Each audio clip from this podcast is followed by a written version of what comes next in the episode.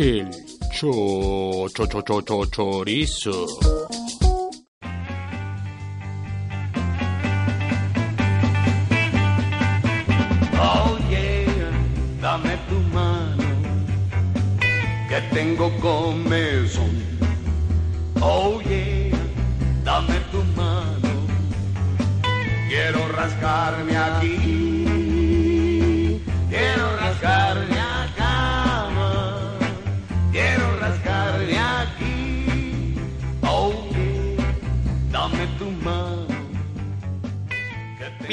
Estado de México les dejamos caer el chorizo. Un programa culturalmente incorrecto. En esta emisión se analizarán temas socioculturales de una manera seria y súper profesional, siempre contando con expertos en la materia y por expertos nos referimos a Rubén Ríos.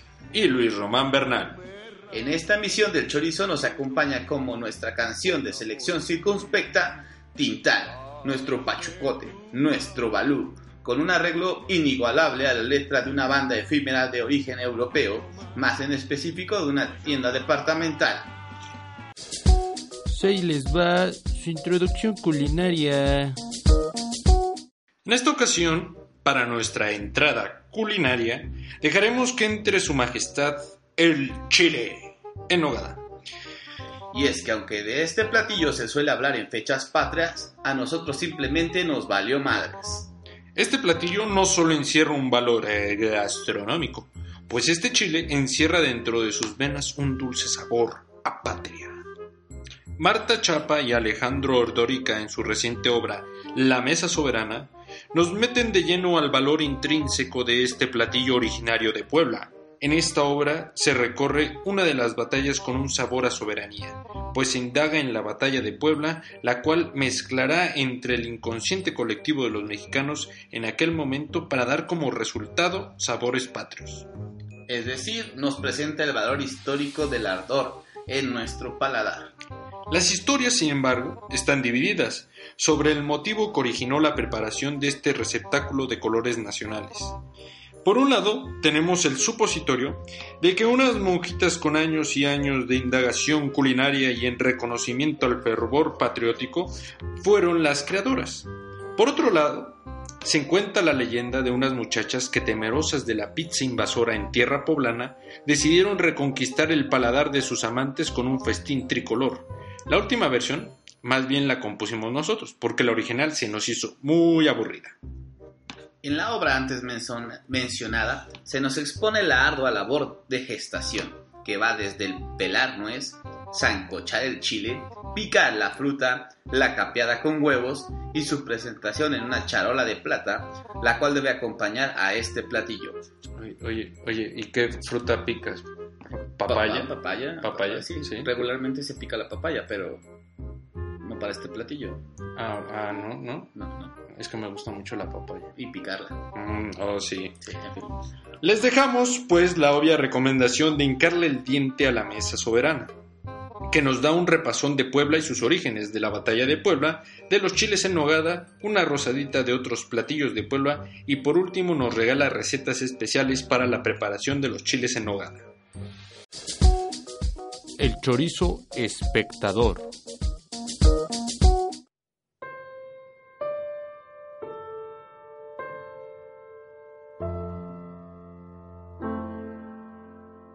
Nuestra película debate de esta semana es Ella, una película protagonizada por Joaquín Phoenix como un escritor que trabaja redactando cartas a mano para que otras personas puedan expresar sus sentimientos, lo que me parece irónico y gracioso, y Scarlett Johansson como Robotina. Ay, qué rico. El director y escritor de esta película es Spike Jones, un reciente ganador del Oscar por mejor guion con esta misma obra.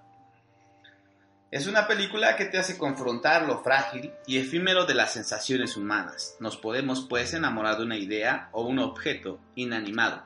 Lo único que se necesita para establecer una relación es la idea, aunque sea utópica, de correspondencia. Mucha gente cree que esta explosión creativa es reveladora. Yo diría que más bien es aterradora. Creo firmemente que esta cinta refleja lo vacío y sobrevalorado de la vida humana. Bueno, chavo, yo creo que no me gustó esa película. La verdad es que es una película muy inflada porque quiere explorar a lo mejor lo que es el verdadero amor platónico, lo inalcanzable, por no decir lo no palpable. Digo, o sea, es que también ponen la, la voz de Scarlett Johansson en esa computadora y tú... ay, Y es que es palpable la voz de Scarlett Johansson. Ay, no empieces, o sea, una voz no es palpable, carajo. Tú no porque ves a la mujer así como, oh, es, es un objeto sagrado. No, no puedo profanarlo con mis manos impuras. No, a mí me gustaría... Oh, el poder de la imaginación me lleva a lugares muy bonitos entre los pechos de Scarlett Johansson. Palpables. Palpables, esos son palpables, en mi imaginación son palpables. Qué estupidez acabo de decir, pero bueno. Eh, eh, como tú dices, es, es- es algo cierto lo que dices que, que crees firmemente que esta cinta refleja lo vacío sobrevalorado de la vida humana, porque si una computadora puede eh, hacer el del aprendizaje humano, de las emociones humanas, parte de su software, pues entonces, ¿qué hay, qué hay en el ser humano, no? Si, si finalmente es replicable, ¿qué entonces nos hace tan especiales como especie, como hijos favoritos del Señor? Dirían algunos católicos. Claro, eh, en efecto, eh, concuerdo contigo totalmente en el hecho de que las emociones en sí pueden ser un mero producto de nuestra imaginación. Es como cuando de repente ves que un perro sonríe y bueno, te dicen que de hecho el perro no está sonriendo, tú estás transmitiendo la emoción que tú tienes a un perro que de hecho nada más te está viendo así como con hambre y tú dices que sonríe y tú dices que está triste, ni está triste ni está sonriendo, simplemente estás transmitiendo y esa misma sensación la pasas a la computadora, la pasas a un objeto, la pasas a algo que te da una correspondencia que igual que ni siquiera existe, que nada está personalizas al objeto. Ujú. Ok, le pasas capacidades humanas. Pues es una película medio melosa, la verdad. Eh, hay personas que, como aquí mi colega, le, robaron una lágrima o dos. A mí se me hizo muy de flojera. No me gustó para nada la película. Sin embargo, pues es una película que a lo mejor, si quieres verlo, te hace reflexionar, te pone otra nueva idea. Es, es una idea original. Qué bueno que, que al, joven Jones, eh, o Jonce, no sé cómo se pronuncie, pues, pues tenga esta idea tan innovadora, ¿no? Porque yo no conozco un título que, que refleje esta misma idea, a lo mejor y sí, y yo lo desconozco, ¿no? Pero es una buena idea. Es una buena idea, es una película bastante... ¿Cómo la calificamos entonces, mi estimado Román? Sí, me interrumpieron, pero no tenía mucho más que decir, así que voy a aceptarlo. Y bueno, cali- la califico como una película de terror, un thriller. Huevos, cabrón, o sea, ¿por qué le pones tus mamadas, cabrón? ¿Por qué? ¿Por qué thriller, güey? Güey, me da miedo pensar que el ser humano es así, güey. O sea, se me hace demasiado tenebroso pensar que el humano está Pero vacío. para allá vamos. No, ya estamos. La única verdad innegable en esta vida es resignarte a lo que es y hacia dónde vamos. Es la verdad, copita. Entonces le vamos a poner una calificación del 1 al 10, Un 7. un 7. Para que la chequen, si les gusta, la recomendamos. Yo sé que es una película en teoría nueva, pero viejita para algunos, eh, pero es una película que deben de ver si no la han visto aún.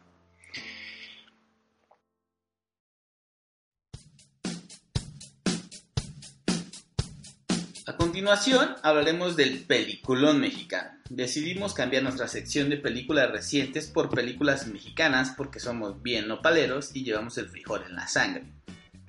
La película a compartir es El Segundo Aire. Aire. Una película que a medio mundo le importa 3 kilos de chorizo, pero Román piensa que debería ser nombrada de culto. En efecto, soy un poquito romántico y la película se me hace bastante buena, bastante interesante.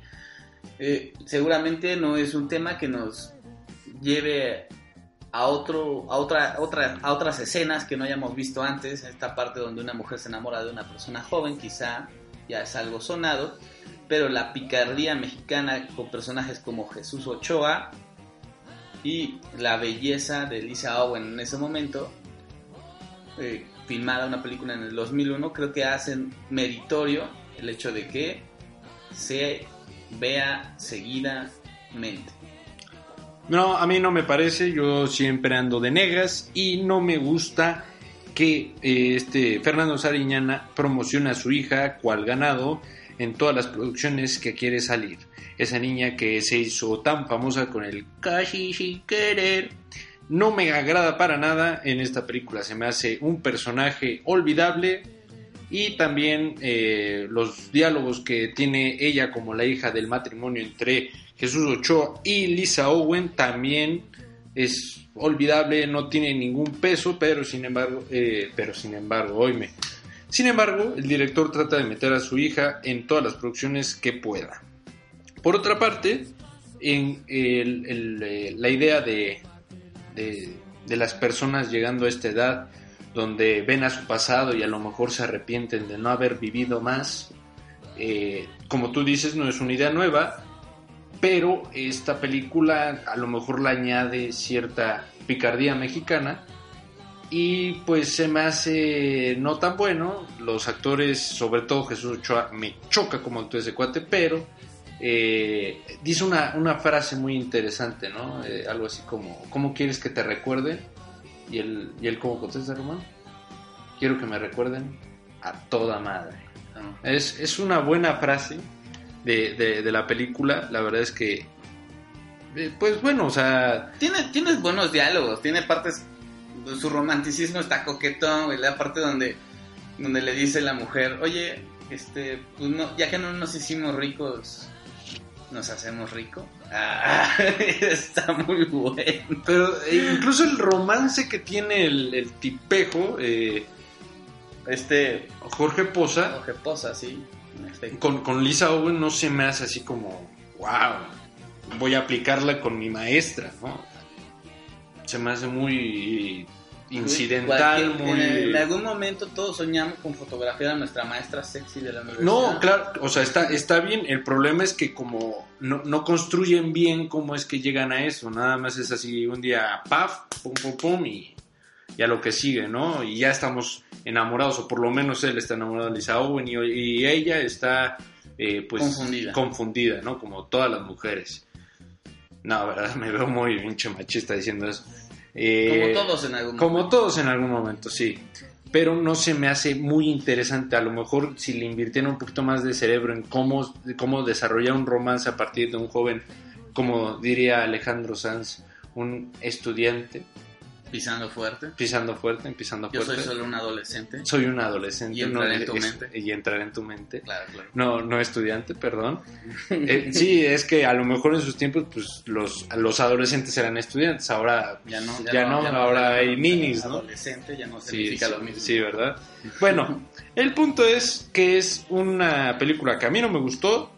eh, tiene algunos elementos graciosos, tiene alguna, eh, alguna que otra frase buena, como la que me acabas de compartir y, y la que yo dije hace un momento, pero Tiene- También tiene escenas muy, muy buenas, muy bien logradas y chistosas. Esa parte donde se pelean, viendo, donde está herido el, el amante en la casa del, del esposo y se está Es- peleando por, el, por ver el fútbol y uno le va a la América y el otro le va a los Pumas. es medio picaresca, pero en fin, eh, a mí no me gustó, deben de checarla, porque es cine nacional y no todo es Berman, ¿no? Y tenemos que, o sea, no, no, no lo comparo en calidad, sino que deben de explorar otras cosas, otros trabajos de, de- de otros directores, de otros productores que sean mexicanos, ¿no? Eh, para que no nos dejemos apantallar por el cine hollywoodense. ¿Qué calificación le pones, mi estimado Romero? Un rotundo 11, cabrón. Hijo de pues bueno, está bien. A ti te voy a dejar la calificación y tú le acabas de poner un 11 y así nos vamos a quedar.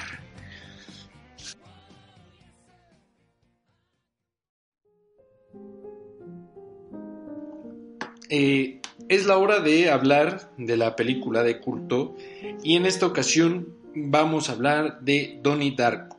Y definitivamente a mi colega y a mí nos parece que merece estar en, en, esta, en este título que le han concedido de película de culto, eh, en esta categoría. y por lo que en, en esta ocasión no, no la vamos a criticar, no desde dos posturas eh, totalmente opuestas, sino vamos a enriquecer un poco con comentarios de, y la experiencia de cada uno viendo la película. Eh, ¿Quieres empezar, eh, mi estimado? Claro, me gustaría tocar algunos puntos importantes de la película. La primera es esta.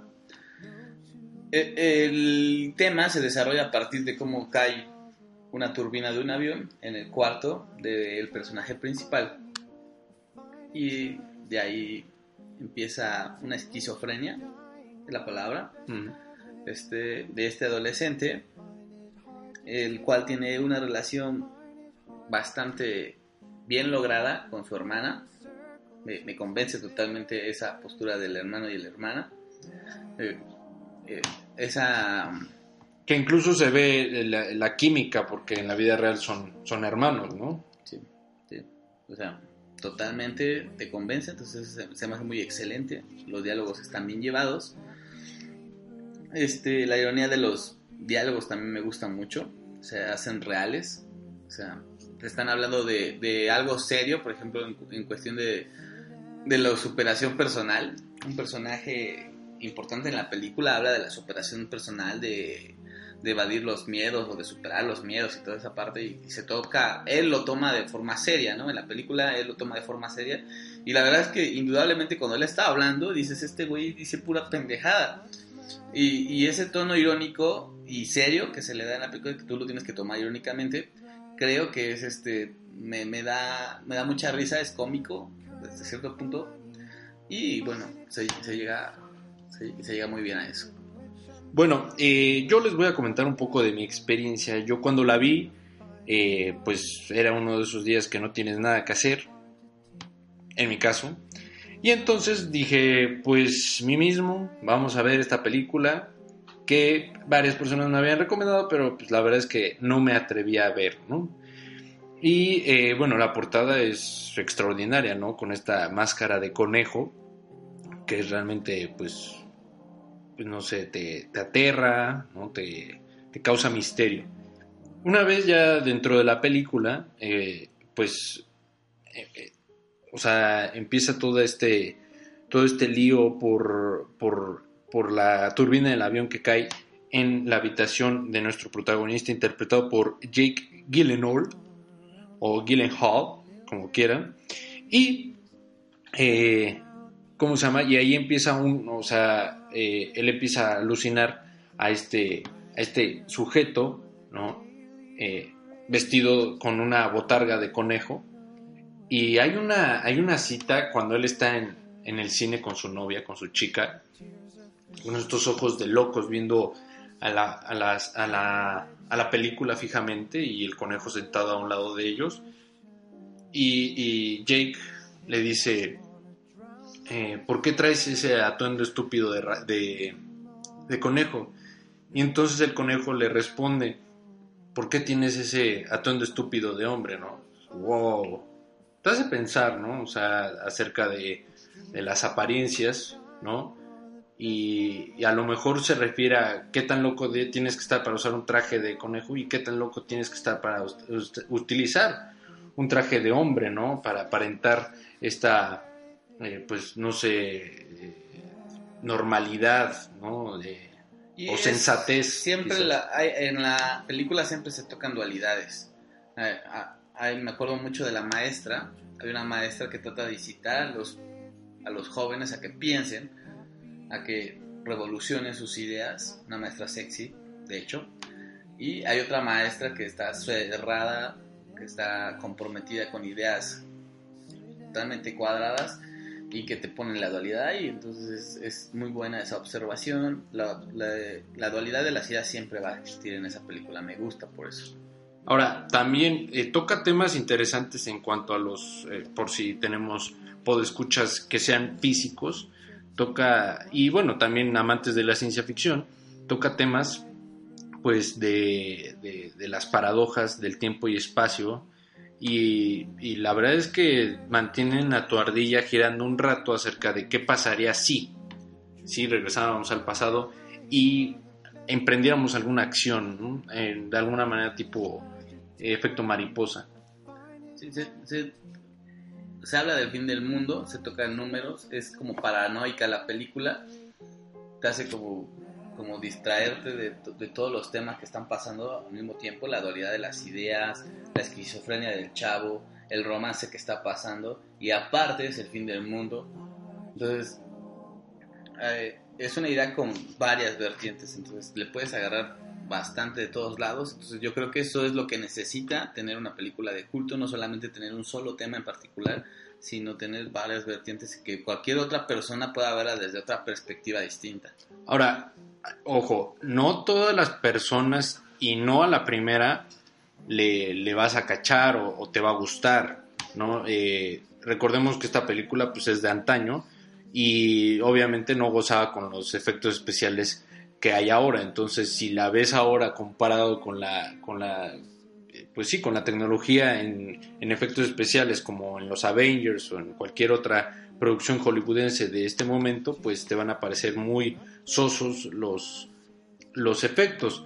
Eh, ahora, eh, tienes que ver más de dos veces, yo diría, la película con detenimiento, con, con en serio ganas de entender la película, eh, porque si lo tomas muy a la ligera puede que hasta no, no te guste. ¿Por qué? Porque tiene, tiene diálogos y filosofías muy, pues, ¿cómo, la- cómo la describirías? tú? Complejitas. Complejas. eh, entonces, desarrolladas. desarrolladas. Entonces, eh, pues nuestra recomendación es que la vean con detenimiento y obviamente que la disfruten. y claro que es de culto para nosotros en esta ocasión. El chorizo también lee.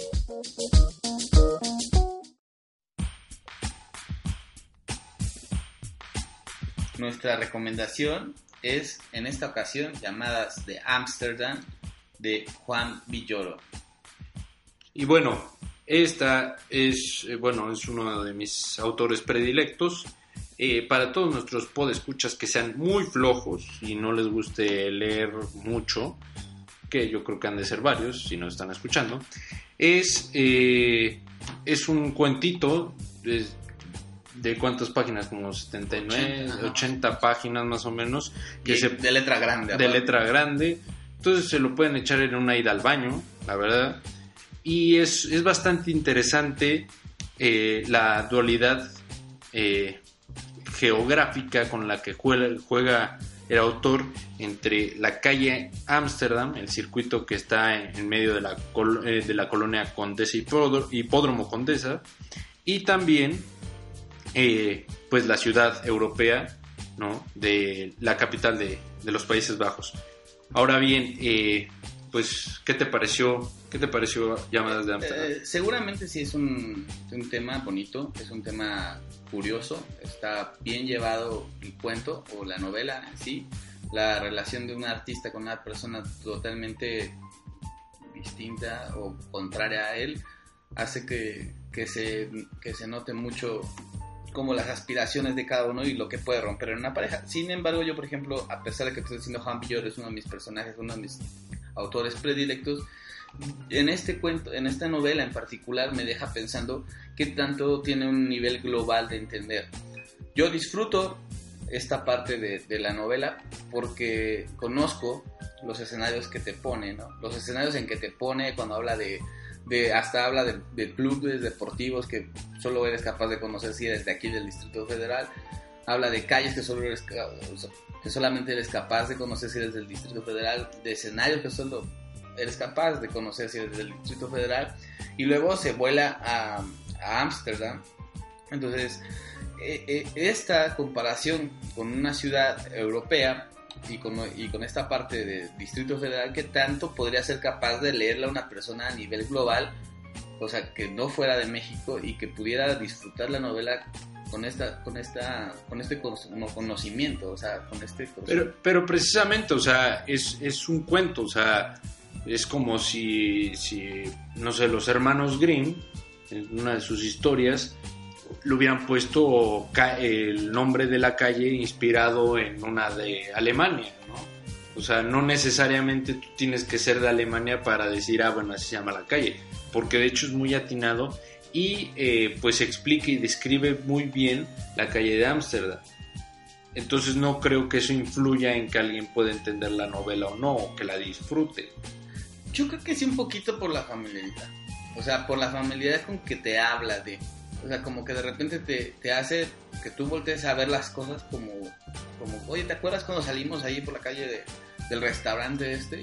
Y, bueno, uno lo llega a conocer porque sí, es, le es familiar, o le puede ser familiar. Pero no, no sé qué tanto pueda convencerte. O sea, me gustaría más bien que el recibir en algún momento la opinión de alguien que conocer esa familiaridad pues, o ese entorno que nosotros conocemos, pues dijera, ¿sabes qué? A pesar de eso, me transmitió eso. Me transmitió esa familia. Estaría padre conocer algo así. Yo digo, tú lo conoces, yo lo conozco y se me hace que, que pues así no hay ningún problema. Pero si fuera desde un tercero, Pues mira, yo soy Toluco y yo la entendí y yo la disfruté. sí, pero conoces la calle. O sea, estamos diciendo que el conocimiento, o sea, yo también conozco las calles. Bueno, eh, la historia es, eh, la verdad, bastante rápida, bastante bien bajada de parte de Juan Villoro, este, este fanático del fútbol, ¿no? Y, y bueno, o sea, es, eh, creo, la primera obra que toca en que él, él- él hace referencia a una novela romántica. Eh, eh, Sí. No sé si tú sepas de alguna obra de él que, que haya tocado pues, supe la del fútbol, no conozco mucho más de él. O sea, he leído algunas cositas. No, no me acuerdo ahorita una del romántico en esencia. Sin embargo, ahí como que más bien habla del, de la monotonía, de la costumbre. Digo, sí, Incluso, sí. incluso toca este tema en donde el, el padre de, de la mujer es, es pues es un senador priista. Ah, ahí está, ahí está. y- otra, cosa, otra cosa familiar, un senador priista. Vamos a ponerlo.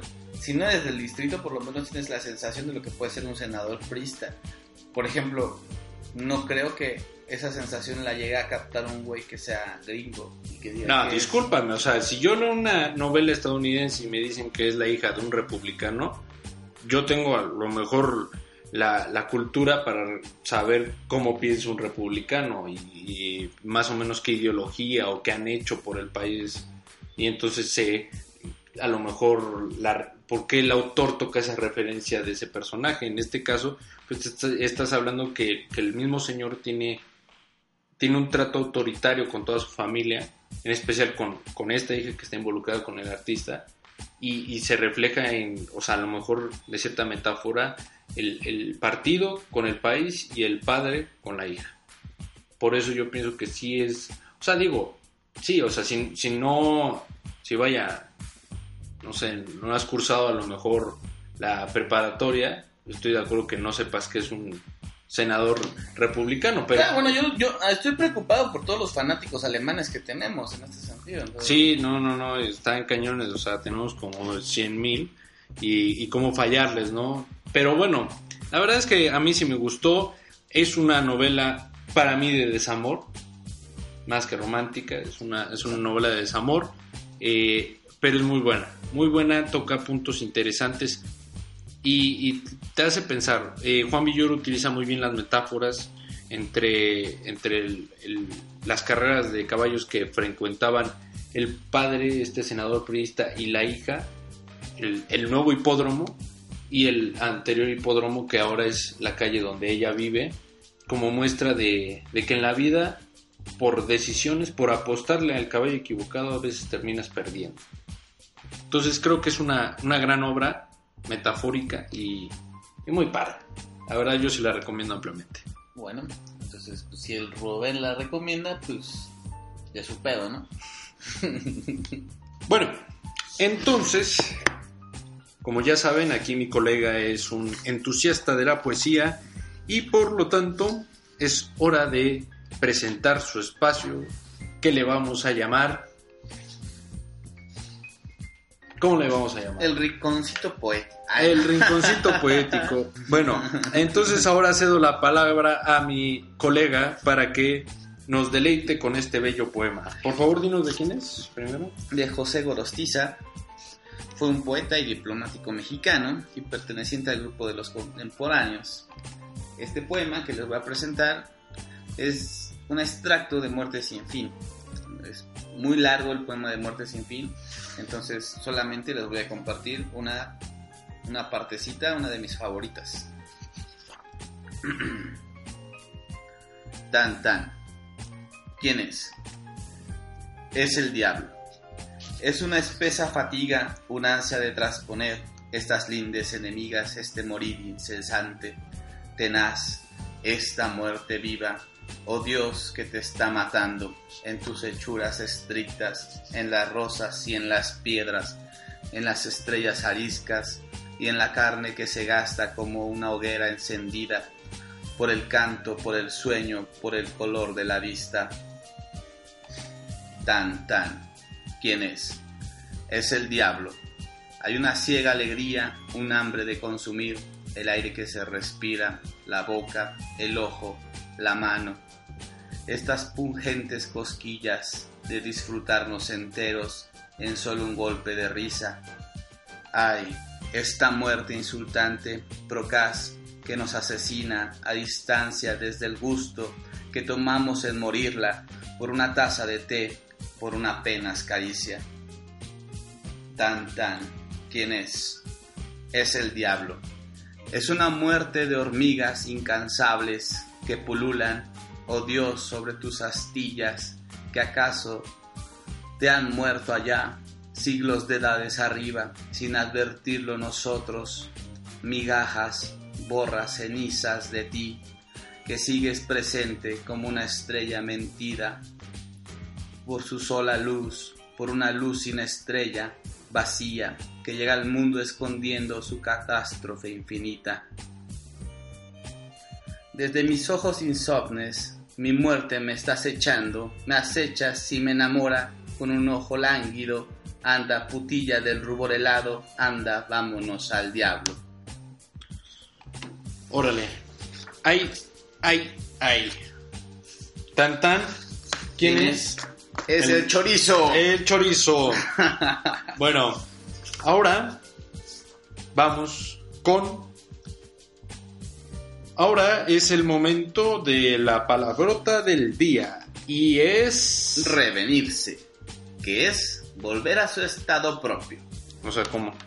Como, como cuando uno de tus amigos sales con ellos, llevan una amistad chida, pero bueno, él cambia porque conoce una nueva mujer que te lo trae a la yo no sé qué es esas cosas, pero bueno, Sí, pinche román. sí, este, bueno, entonces este después de que termina con ella vuelve a su estado natural y entonces cómo lo dirías, Rubén?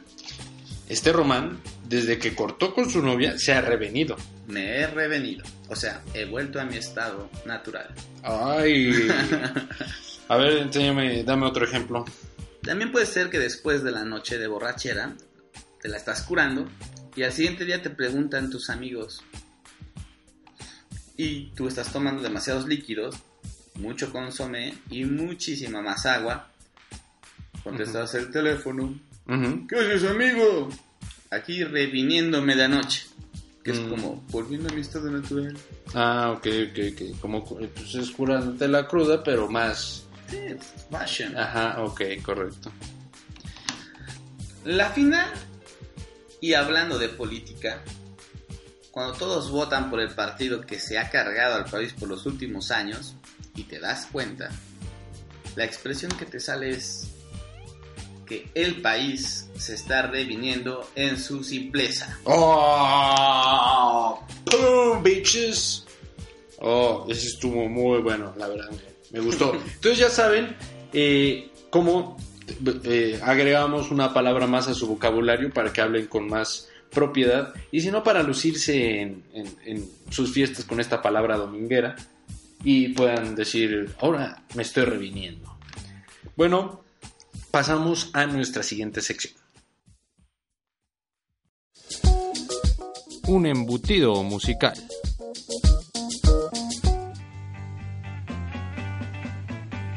Detrás de Tintán fue un famoso cantante, comediante y exitoso actor, hermano de don Ramón y el Loco Valdés. Cuando se diseñó la portada del disco Sargento Pimienta, los Beatles querían a un número indeterminado de figuras públicas en la foto y entre ellos a nuestro famoso Pachuco, Recordemos que la fama del Tintancillo era internacional. A Germán Valdés se le hizo la invitación formal y todo indicaba que viajaría para formar parte de tan emblemática portada. Desafortunadamente, un compromiso inevitable hizo que no pudiera asistir. Sin embargo, algunos rumoran, con la generosidad que lo caracterizaba, envió un árbol de la vida. Obviamente, esta es una artesanía oriunda de Metepec, que es un pueblecillo que está muy cerca, ahí, De metido nuestra choriza patria. de nuestra choriza patria y se lo enviaron a los Beatles y si ponemos atención a la portada lo podremos observar claramente. Esa fue la aportación de Tintán a los Beatles.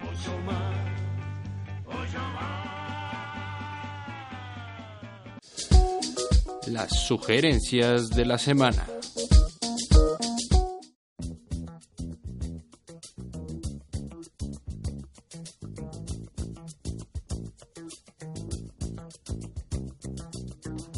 El soundtrack que vamos a recomendar y que hemos escuchado a lo largo de nuestro programa está 127 horas, una película donde sale James Franco y la canción que les voy a recomendar es Lovely Day de Bill Withers, una canción para levantarte con una bella sonrisa todas las mañanas.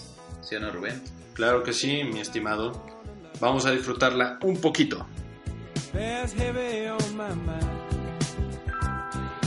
Then I look at you, and the world's alright with me. Just one look at you, and I know it's gonna be a lovely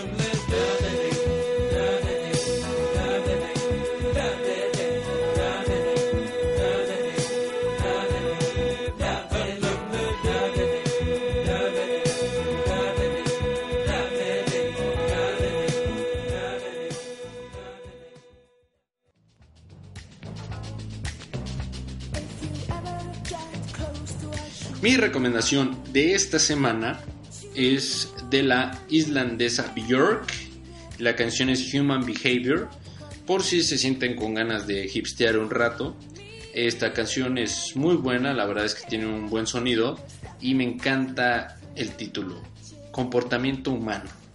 Y la verdad es que los sonidos te transmiten una cierta, una cierta crueldad de, de lo que somos capaces de hacer. Eh, bueno, aquí se las dejo, espero que la disfruten.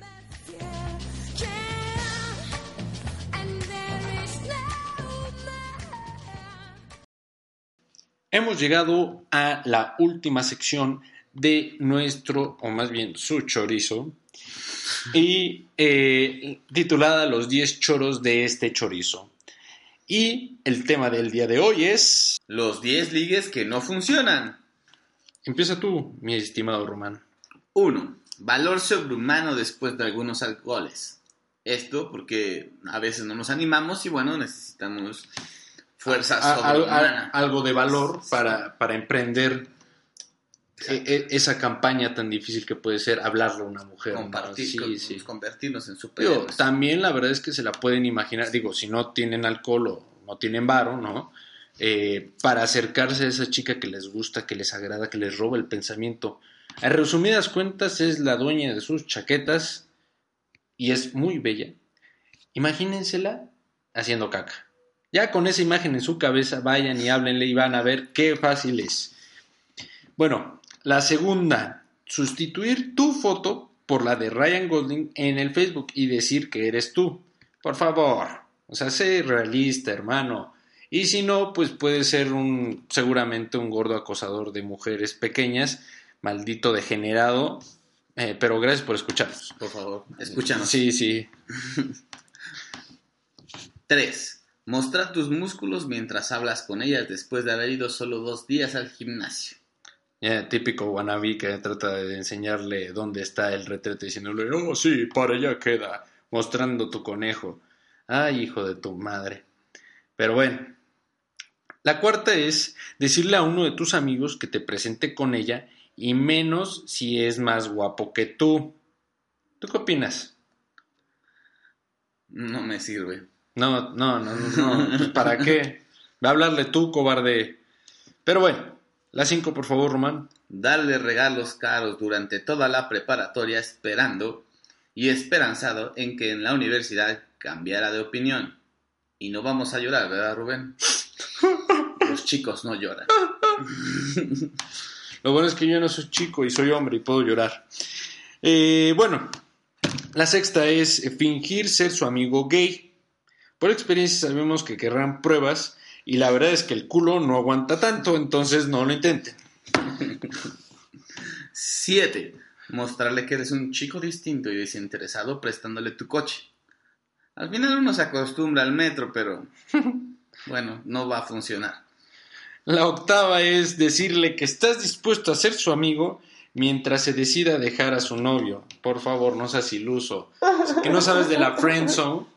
Ay, perdón. Ah, ¿te, te pasó a ti? No, no, amigo. No, para esos nada. De pendejos. Ah, ok, sí, es puro estúpido, ¿no? A nadie le ha pasado. Eh, la novena, eh, Platicarle que todas tus novias te dejaron porque eres un insaciable sexual cuando sabemos que eres virgen. ¡Ah, huevo, pinche putito! y bueno, la décima, y ya para concluir, escribir indirectas en Facebook y cuando te pregunte tu chica a la cual le diste esa indirecta, le dices que era la letra de una canción. No seas gallina y por favor dile que la amas, que la quieres, que te la quieres con Conquistar. conquistar, sí, precisamente. No seas collón, por favor. Y bueno, con esta, con esta décima de 10 ligues que no funcionan. nos despedimos, no sin antes exhortarte a que vivas una vida al máximo y si no, ya sabes que te caerá. El chorizo. Hasta la próxima. El cho, cho, cho, cho, cho, chorizo.